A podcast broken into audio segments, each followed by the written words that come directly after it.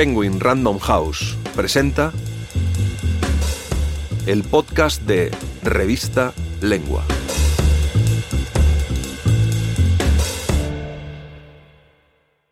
Corazón tan blanco en Alemania. Historia de un descubrimiento. Por Paul Igenday. Narrado por Antonio Martínez Asensio.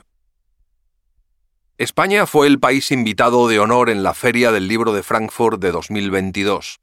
Allí, en el mayor evento comercial del sector, durante los fastos de celebración de la literatura española contemporánea, se le hizo un homenaje póstumo a Javier Marías, quizás el autor español que más lectores ha tenido en Alemania.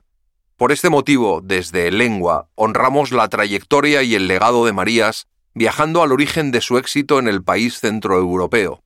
La publicación allí de Corazón tan Blanco en 1996. Estos dos textos, que siguen ambos firmados por el periodista alemán Paul Ingenday, forman parte de No he querido saber, un anexo a la edición conmemorativa por el 25 aniversario de este título imprescindible. En el primero de ellos, el autor reflexiona, en 2017, cuando fue impreso por primera vez este volumen especial editado por Alfaguara, del fenómeno editorial en el que devino este hoy clásico contemporáneo. En el segundo, titulado Los oídos no tienen párpados, el propio Ingenday reseña la obra de Marías, en 1996 con los ojos y el gusto de quien la acaba de leer por primera vez. Recuerdo perfectamente y con vivo detalle el día en que escuché por primera vez el nombre Javier Marías. Un compañero mío, editor literario como yo del Frankfurter Allgemeine Zeitung, me pidió revisar su reseña de la novela El hombre sentimental. Así lo solíamos hacer entre los cuatro editores literarios, menudo lujo, del diario alemán. Ocupábamos las mismas oficinas donde pocos años atrás había reinado el legendario crítico polaco-alemán Marcel Reich Ranicki. La quinta novela de Javier Marías, publicada en España en 1986, salió en alemán en 1992, inequívoco indicio de que el escritor madrileño todavía no era, ni mucho menos, un autor codiciado por editoriales internacionales. Pasaron seis años antes de que una editorial de mi país comprara los derechos del libro. La larga reseña de mi compañero, Jens Jensen, fue muy convincente. Hablaba de una novela insólita, rica, de mucho rigor intelectual, pero también con grandes dosis de sensualidad. Algo más tarde, con la curiosidad despertada, me puse a leer El hombre sentimental y tuve la misma impresión. Este escritor español, poco conocido internacionalmente, que apenas había superado los 40 años, era único y lo mejor que había leído en mucho tiempo. Así que cuatro años después, en la primavera de 1996, estaba preparado para leer Corazón tan Blanco, la nueva novela de Marías en el mercado alemán. Otra vez, nadie había tenido prisa alguna en sacar el libro. Pasaron cuatro años entre la edición española, 1992, y la traducción al alemán. Cuando el sello Piper, por motivos comerciales, dejó de publicar a Javier Marías, ni Surkamp ni otras editoriales de la cultura editorial alemana querían ficharle. Este autor, debieron de pensar, es un pringado. Es muy bueno, pero no vende libros. Al final, fue la editorial Kletkota de Stuttgart la que se hizo con los derechos. Nadie les tenía envidia hasta diez semanas más tarde. Tengo la hemeroteca a mano y puedo confirmar que Corazón tan Blanco, desde que se sacara la novela al mercado de habla alemana a comienzos de abril de 1996, recibió diez reseñas en medios nacionales en algo más de tres meses, casi todas muy positivas. La primera, la mía, salió el 2 de abril en el suplemento literario del Frankfurter Allgemeine. El texto íntegro se puede leer al final de este artículo. Otras tantas aparecieron en el diario Die Welt, 11 de mayo, el Züricher Tagesanzeiger de Suiza, 23 de mayo, la Sunddeutsche Zeitung de Múnich, el 25 de mayo. No conozco las cifras de ventas de aquellos primeros meses, pero me imagino que las críticas dejaron cierta huella. Al fin y al cabo, nada les encanta más a los medios de comunicación que hacer un auténtico descubrimiento. Obviamente la historia no termina ahí. Corazón tan blanco habría sido un éxito de la crítica y poco más si no hubiera intervenido el todopoderoso Marcel Reis Ranicki. Un día, un redactor, mano derecha del mismísimo maestro, Vino a verme a mi oficina y me preguntó, Oye, ¿la novela de Javier Marías es tan buena como dices en tu reseña? Le contesté, no, es mejor. No supe expresar adecuadamente lo buena que es. Tienes que leerla. Él asintió. Bien, entonces. Reich quiere leerla. Le interesa. Claro que le interesó. Era bien sabido que Reich Ranicki era un gran aficionado a las novelas que tratan de amor y sexo, pero igual de conocido era su desprecio feroz por la incapacidad de la literatura moderna para decir algo nuevo e interesante sobre el tema. Se le vio como un viejo connoisseur en busca de la nueva Lolita, la nueva Ana Karenina. Después de jubilarse de su puesto en el Frankfurter Allgemeine, siete años atrás, se había consagrado como la autoridad literaria más influyente de Alemania, desde el plató del programa televisivo El Cuarteto Literario de la cadena estatal ZDF. En la tele, como todos sabemos, sobran argumentos y explicaciones. Todo es feeling, instinto, pasión. En este reino, Reich Raniki actuaba como rey con plenos poderes. Algunas veces, tres palabras elogiosas suyas fueron suficientes para convertir a un autor desconocido en un bestseller. Y eso pasó el 13 de junio de 1996 en el cuarteto literario delante de millones de espectadores alemanes. Reich Raniki se mostró profundamente conmovido por la novela de Javier Marías, Llegó a decir que era un libro genial, una obra maestra y una de las novelas más importantes que he leído en los últimos años. Calificó al autor español, cuyo apellido había escuchado por primera vez solo unas semanas antes, como uno de los más importantes escritores europeos de hoy. Un flechazo, vamos. Aunque sus tres contertulianos asintieron, fue el desatado entusiasmo de este señor de 76 años recién cumplidos lo que convenció al público alemán de que tenía que salir al día siguiente lo antes posible para comprar y leer la novela de un desconocido, titulada en alemán Mein Herz Corazón tan blanco. De esta edición, magistralmente traducida por Elke Bert, se han vendido en Alemania más de un millón de ejemplares. Queda por decir que Reis Ranicki, a lo largo de los 13 años que duró su programa, hizo tres o cuatro autores de esta manera. A Zex Notebon, el holandés, por ejemplo, también de forma póstuma al húngaro Sandor Maray y al propio Javier Marías. Es importante añadir, sin embargo, que Marcel Reich Ranicki no hizo el éxito de estos autores en un sentido que no fuera comercial. Solo actuaba de maestro de ceremonias, por así decirlo, porque tenía un don. Sabía dirigir la mirada del gran público hacia libros de altísimo nivel que, como toda buena literatura, merecieron ser descubiertos por derecho propio. Los oídos no tienen párpados. Reseña publicada en el Frankfurter Allgemeine Zeitung el 2 de abril de 1996. Traducción de C. Canterla.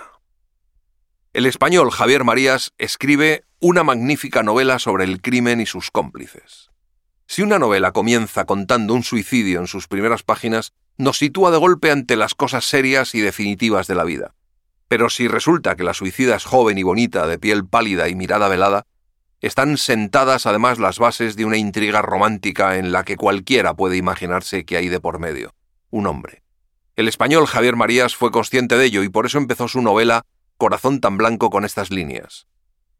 No he querido saber, pero he sabido, que una de las niñas, cuando ya no era niña y no hacía mucho que había regresado de su viaje de bodas, entró en el cuarto de baño, se puso frente al espejo, se abrió la blusa, se quitó el sostén y se buscó el corazón con la punta de la pistola de su propio padre, que estaba en el comedor con parte de la familia y tres invitados. Las siete páginas que siguen al suicidio de Teresa hay que leerlas como una maniobra de ocultación del autor. En ellas describe Marías el revuelo que ocasiona un suicidio en el seno de una familia acomodada. El padre, que acababa de comenzar a comer cuando sonó el disparo, ni escupe lo que tiene en la boca ni puede tragarlo, sino que vacila con desconcierto en el cuarto de baño, con la boca llena contemplando el espeluznante panorama, y cierra el grifo y tapa con la servilleta el sostén de su hija, con el bocado todavía a medias. Los invitados, entre los que hay un médico, se agolpan. La hermana le seca a la muerta las lágrimas. En el comedor, la doncella sirve una tarta helada. De la calle llega el silbido del chico de los recados que descarga sus cajas. Mientras tanto, en el cuarto de baño el padre ha vomitado cuanto había comido, incluido el bocado atravesado. Marías describe la escena de la casa con una minuciosidad casi preciosista. No omite ningún detalle al lector. Nos muestra todos los puntos de vista y sabemos, hasta que el chico de los recados ha dejado de silbar y que la doncella se ha enderezado el delantal. Todos, incluso la cocinera, entran en escena, hasta que Rance, el marido de Teresa, llega a casa precedido de un halo de colonia. El escenario está siempre iluminado, y nosotros nos quedamos tan deslumbrados con la escena tan brillantemente descrita que apenas advertimos que el narrador, que solo en la primera frase ha dicho yo, hace ahora su aparición revelando en la última frase del capítulo su identidad. Todo el mundo dijo que Rance, el cuñado, el marido, mi padre, había tenido muy mala suerte, ya que enviudaba por segunda vez. Con la intriga de este comienzo se podría construir una bonita novela que tratase de la prescripción de la culpa y el saber a destiempo de un hijo que busca la verdad sobre su padre, o, de modo más general, de los fantasmas de la historia que no se cuentan. ¿Y qué resultaría? Pocos autores se han preguntado cómo se enfrentan sus personajes a la verdad cuando ésta se hace evidente y si en general resulta beneficiosa o no para sus vidas. Y esto es precisamente lo que hace Marías. Como su maestro, Joseph Conrad, no le interesa tanto revelar las conciencias de sus personajes como la disposición interna del proceso moral en el que el comportamiento de esos personajes se da a conocer y se deja examinar. Lo que le interesa es el problema de qué hacen los personajes con el conocimiento, un asunto que a menudo ha sido pasado por alto. Juan, el narrador, es hijo de Rance, de su tercer matrimonio con la hermana menor de Teresa. Desde que nació, su tía no es para él más que una anécdota, sabe muy pocas cosas de las circunstancias de su muerte. Las 360 páginas de la novela nos cuentan esencialmente su historia, la de un español de 35 años que hace de intérprete en conferencias internacionales, que se ha casado hace un año y que se ve obligado a viajar mucho a Bruselas, a Ginebra, a Nueva York, pero la aparente calma con la que selecciona sus recuerdos y los presenta al lector es engañosa. Pues si hasta ahora había podido darse por satisfecho con unas fotos enmarcadas y unas historias familiares sin tacha, esto se acabó. Cuando se casa con Luisa, una colega de profesión, este inteligente e irónico narrador comienza a sentir inquietud y curiosidad. Fundamentalmente le preocupa que los recién casados se comporten como una pareja que tengan que compartir el mismo destino, y que sobre la ancha cama reposen dos almohadas en vez de una sobre una cama pequeña. ¿Y para qué hablar de la tiranía de la intimidad si hay algo aún más peligroso? Que los mismos gestos, lo dicho por uno al oído del otro, por ejemplo, pueden significar tanto consuelo como provocación. Por ello, Juan comienza a tener toda suerte de presentimientos de desastres. El vocabulario médico de Proust, que calificaba a los estados de conciencia de inoperables, no aparece aquí ni siquiera ocasionalmente. También Javier María se muestra como un brillante psicólogo, pero es más bien un psicólogo que oculta el diagnóstico al paciente. Evidentes para Juan solo lo son los acontecimientos que lo van a ir empujando cada vez más a su obsesión. En Cuba, durante el viaje de novios, escucha una conversación en la habitación de al lado, un hombre de negocios español tranquiliza a su amante cubana diciéndole que su mujer en España está muriéndose y que por tanto va a dejarles el camino completamente libre. La amante no le cree y pide al hombre de negocios que mate a su esposa. El testigo no puede olvidar la historia, la repite en su imaginación como si tuviese que escenificarla en un serial radiofónico, la superpone a otros acontecimientos y acaba abstrayéndose con sus implicaciones. El narrador afirma una y otra vez que no cree en las repeticiones y hace reflexiones muy interesantes sobre el azar, el destino, etc., que vienen a resumirse en la siguiente. En la línea continua que une lo que ya ha acontecido de lo que todavía no, no se pueden hacer distinciones morales. A pesar de lo cual, vuelve a pegar la oreja a la pared para no perderse lo más importante. Resulta irónico que un meticuloso intérprete comience a temblar ante el poder de las palabras sin dueño, los oídos carecen de párpados que puedan cerrarse instintivamente a lo pronunciado. Con esto, lo que Marías pretende abordar es la conciencia de complicidad. Incluso allí donde no hay nada que ocultar, las personas se hacen confidencias unas a otras, y sin embargo Juan, y este es el fallo que su retórica ingeniosa oculta, se siente cómplice, incluso de traición y asesinato sin que nadie lo haya hecho su confidente. En Nueva York, para ayudar a Berta, un antiguo amante vuelve a repetir Persigue a un extranjero que ha respondido a través de una sección de contactos. Rueda un vídeo íntimo que su amiga envía a ese hombre. Incluso una noche accede a ser discreto para que Berta pueda encontrarse con el extranjero. Favores de amigo, al fin y al cabo, se dirá. Aunque también podría ser que Juan obtuviese de todo ello algún beneficio, la posibilidad de ser cómplice de tan extrañas confidencias sin arriesgar nada, sin abandonar su seguridad. Ya desde el propio título, Javier María sugiere la apuesta literaria de su novela, que Elkeberg ha conseguido traducir a un alemán deslumbrante. Cuando Lady Macbeth dice a su marido después del crimen, My hands are of your color, but I shame to wear a heart so white. Mis manos son de tu color, pero me avergüenzo de llevar un corazón tan blanco. Por una parte evoca la instigación que le hizo al asesinato, pero por otra, la frontera que traza entre ella misma y el asesino, su marido. Que la fría y calculadora Lady Macbeth diga que en ella late un corazón blanco, si no es una broma macabra, solo puede ser una maniobra manipuladora de aproximación y distanciamiento. Y lo que esta figura literaria sugiere es precisamente lo que atormenta al protagonista de la novela de Marías. El viejo secreto de su padre se le hace presente a él de nuevo, pero no ya como delito, sino como un virus que destruye el debilitado sistema de defensas del hijo.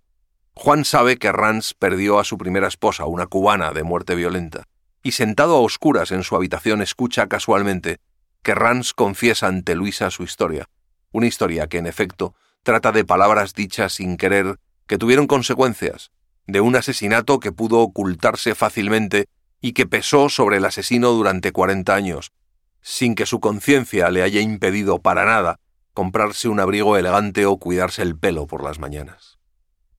Únicamente quien no haya comprendido al autor hasta aquí podrá reprocharle indiferencia moral por negarse a presentarnos una confesión con dolor de los pecados y propósito de enmienda, esto es, acompañada de contrición y arrepentimiento. ¿Cómo podría construir una escena tal si todas las columnas en las que debería reposar este edificio están quebradas desde el principio del libro. Precisamente esta es la clave de la profunda desolación que Javier Marías pone en juego en su grandiosa novela. Si anula el mecanismo de la culpa y el arrepentimiento, es porque no cree que las confidencias contribuyan a hacer el mundo mejor, ni para el asesino, ni para su mundano improvisado confesor. Si quieres leer este y otros artículos, entra en revistalengua.com.